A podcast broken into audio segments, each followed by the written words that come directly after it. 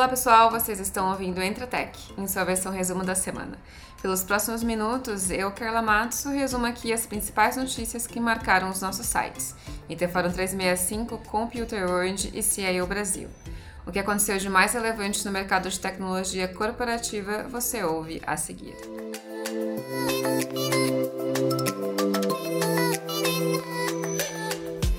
E a morte do ex-segurança negro George Floyd, morto por um policial branco no dia 25 de maio em Minneapolis, Estados Unidos, provocou uma série de protestos no país e mundo afora.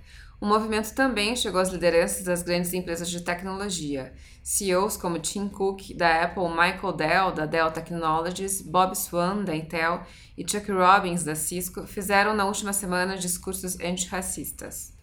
Tim Cook, da Apple, chegou a declarar: a morte de George Floyd é uma prova chocante e trágica de que devemos almejar muito mais do que um futuro normal e construir um que atenda aos mais altos ideais de igualdade e justiça. Os executivos ainda anunciaram medidas que buscarão tornar as organizações mais igualitárias, além de doações para organizações que lutam para combater injustiças raciais.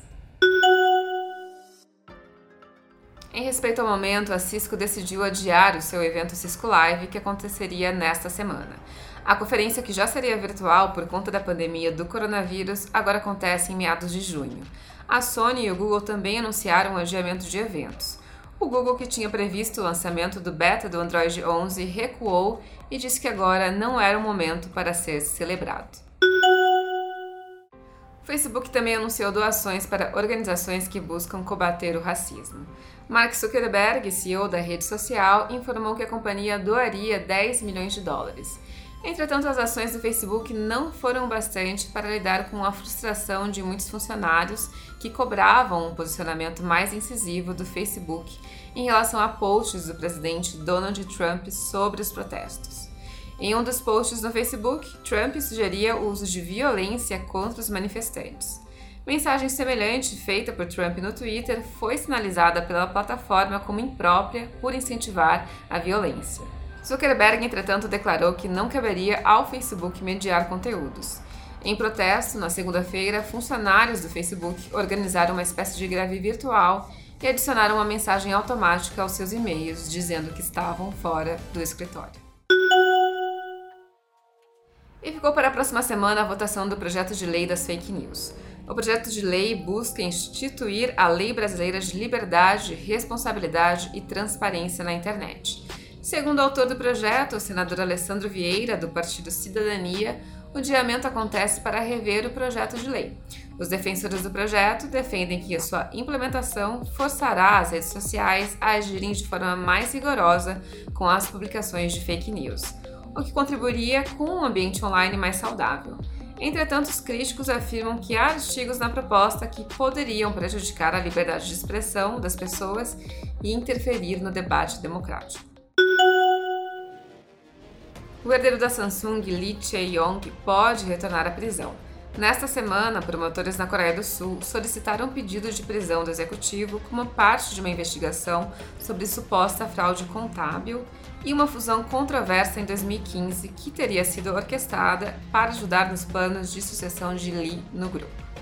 Em 2017, Lee foi condenado a cinco anos de prisão em um escândalo de corrupção que derrubou a ex-presidente da Coreia do Sul. Lee foi solto em 2018 após passar pouco menos de um ano preso e sua, sua sentença a ser reduzida após acordo de liberdade condicional. A ordem de prisão ainda deve ser avaliada por juízes no dia 8, quando será decidido se o herdeiro irá retornar ou não à prisão. E o SERP, o Serviço Federal de Processamento de Dados, anunciou na última terça-feira, 2 de junho, a Amazon Web Services como primeira parceira de seu serviço de plataforma multinuvem. A parceria, segundo o presidente do SERPRO, Caio Mário Paz de Andrade, busca fornecer ao administrador público mais ferramentas relacionadas à transformação digital. A AWS não deve ser a única empresa de tecnologia parceira do SERPRO. A entidade afirmou que está dialogando com mais de 100 potenciais fornecedores sobre novas ofertas que podem surgir a partir dessas parcerias. E a Zoom, serviço de videoconferência que viu seus números de usuários saltarem em meio ao isolamento social forçado pela pandemia do coronavírus, divulgou os resultados do primeiro trimestre do ano fiscal já relativo a 2021. Durante os meses de fevereiro a abril, a companhia registrou receita total de 328 milhões de dólares, um aumento de 169% ano a ano. O lucro líquido foi de 27 milhões de dólares. A projeção de crescimento é certamente positiva. A empresa estima que fechará o ano fiscal de 2021 com receita aproximada de 1 bilhão e 800 milhões de dólares. Pessoal, eu vou ficando por aqui para ler sobre essas e outras notícias. Acessem os nossos portais ITFórum 365, Computer World e CIO Brasil. Obrigada pela audiência e até a próxima semana.